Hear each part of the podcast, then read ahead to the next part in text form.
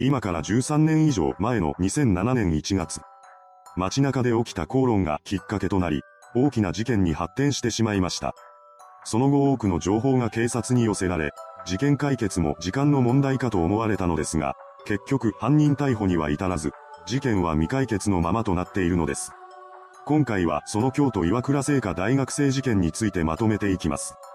2007年1月15日午後7時45分頃、京都聖火大学漫画学部1年生の千葉大作さんが学校から自転車で友人のアパートに向かっている途中に京都市左京区岩倉畑枝町の歩道で、同じく自転車を運転していた一人の男と鉢合わせになりました。当時、大作さんは自転車で歩道の右側を走っており、男は左側を走っていたようです。鉢合わせとなった二人は、そのまま自転車の通行をめぐって口論へと発展しました。そんな二人の様子を目撃した通行人は複数おり、彼らの証言によると、男は体を大きく左右に揺らせて大作さんに迫りながら、アホ、ボケなどと大声で怒鳴りつけていたようです。また、見た目の特徴から年齢は20歳から30歳の間とみられ、身長170センチから180センチほど、センター分けで黒っぽいズボンに黒っぽい上着を着ていたことが分かっています。そうした口論する姿は複数人の人物が目撃していたものの、それから数分間は誰もその道を通っていなかったようで、目撃情報に空白の部分ができてしまいました。そして次の通行人がその道を通りがかった時、不審な男が道路下の畑に背を向けて座り込み、その後ろの畑に大作さんが倒れているのを目撃します。最初はそのまま通り過ぎたようですが、その異様な光景に違和感を感じ、気になったので30秒後に現場に戻ったそうです。すると、もうそこに男はおらず、道路脇の畑から這い上がってくる大作さんの姿だけが目に飛び込んできたのだと言います。大作さんは口論となった男から攻撃を受けたとみられ、通行人に向かって救急車を呼んでくださいと助けを求めました。それを受けて通行人はすぐさま119番に通報し、駆けつけた京都市消防局救急隊員によって病院に搬送されましたが、その後意識が回復することはなかったのです。そんな中、救急車と一緒に駆けつけた下鴨警察署員は意識があった時に大作さんが伝えてくれた情報を元にして、捜査を始めていました。大作さんが、犯人は面識のない人物で、急に言いがかりをつけられたと話していたこと、乱暴な手口だったこと、二人が口論をする姿を複数の人が目撃していたことなどから、犯行は計画的なものではないと結論付けられます。また、事件はそれほど夜遅くない時間帯の発生で、現場近くには民家も少なくなかったことから、下鴨署に設置した捜査本部には、目撃情報が次々と寄せられました。そのような情報の中でも捜査本部が特に重要視したのは、大作さんと口論になっていた男の情報です。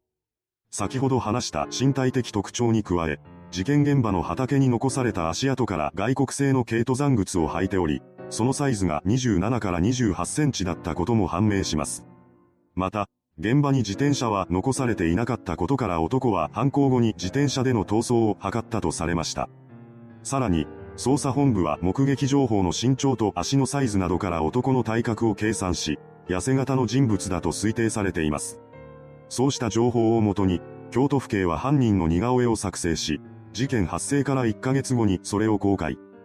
ほどなくして2枚目の似顔絵も公開しました。また、通行人の証言によって判明した、体を大きく左右に揺らすという犯人の特徴的な動きを再現し、インターネット上で動画を公開しています。短期間でこれだけの情報が集まったこともあり、多くの人々は事件解決も時間の問題だと見ていました。しかし、そうした世間の見解を否定するように、当時の捜査幹部の一人は、難しい事件になるのではないかと思ったと話しています。その発言の裏には次のような意図がありました。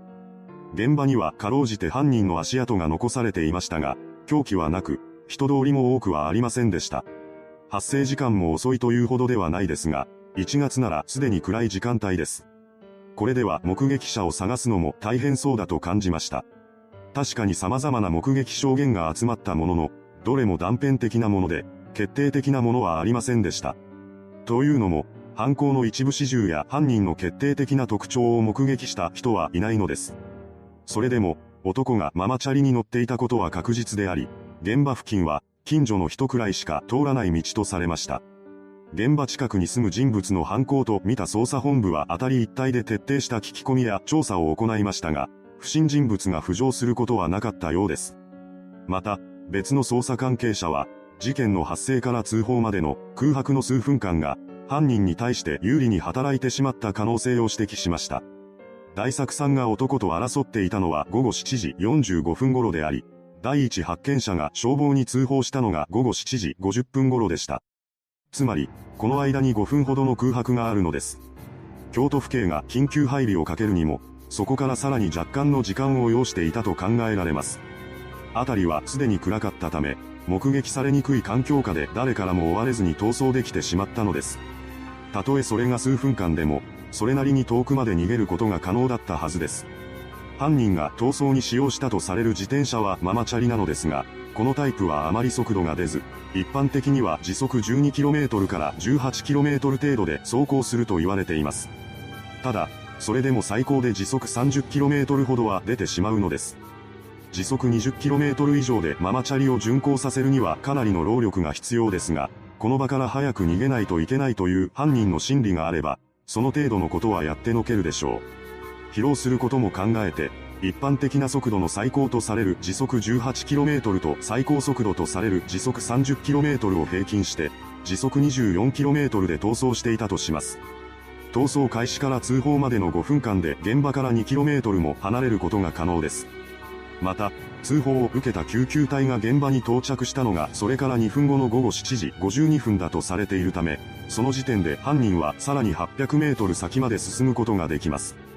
そのようにして考えると、警察が緊急配備をかけた頃にはすでに現場から遠く離れたところまで逃げてしまっていたのではないでしょうか。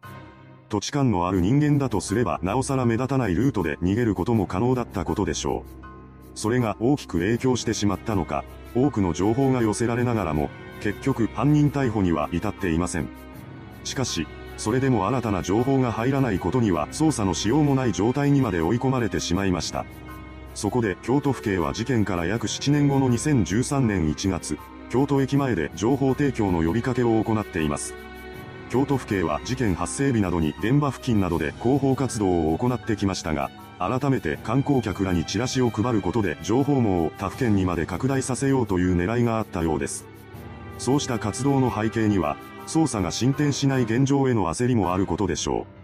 う。捜査幹部は、犯人はどこに潜んでいるかわからない。観光客に呼びかけることで幅広く情報を求めたいと話しています。事件発生からその時点ですでに長い年月が経っており、定年退職や人事異動で発生当時から携わり続ける捜査員はもう一人もいなくなってしまいました。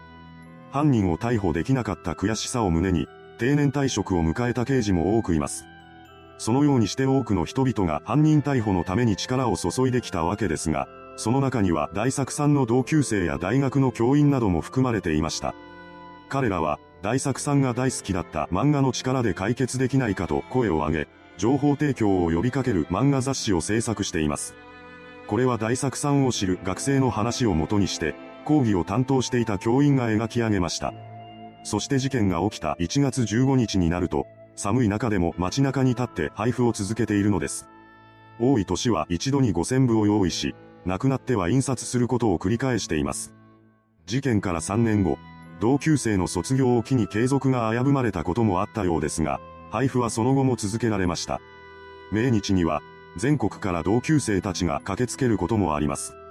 大学の研究室の壁には、大作さんが生前、学園祭で発表しようとして友人と作ったコミック誌のパネルが飾られました。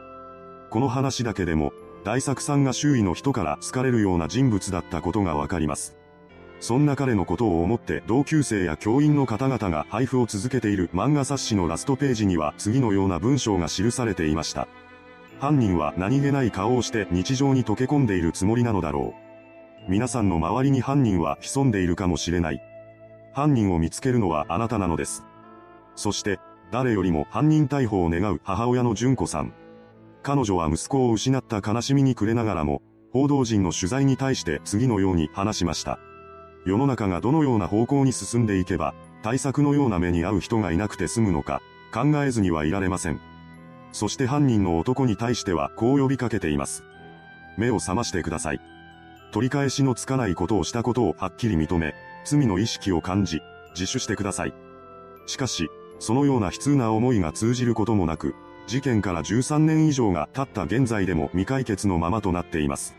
この事件には有力情報に最高で300万円を支払う捜査特別報奨金制度が適用されていることもあり、これまで800件を超える情報が寄せられました。情報件数は減っているものの、現在でも情報の提供はされ続けています。時効が廃止された今、逃げ切るということはできなくなりました。犯人が生きている限り、刑の対象であり続けるのです。いつか犯人が逮捕され、大作さんとご家族の無念が果たされることを願っています。それではご視聴ありがとうございました。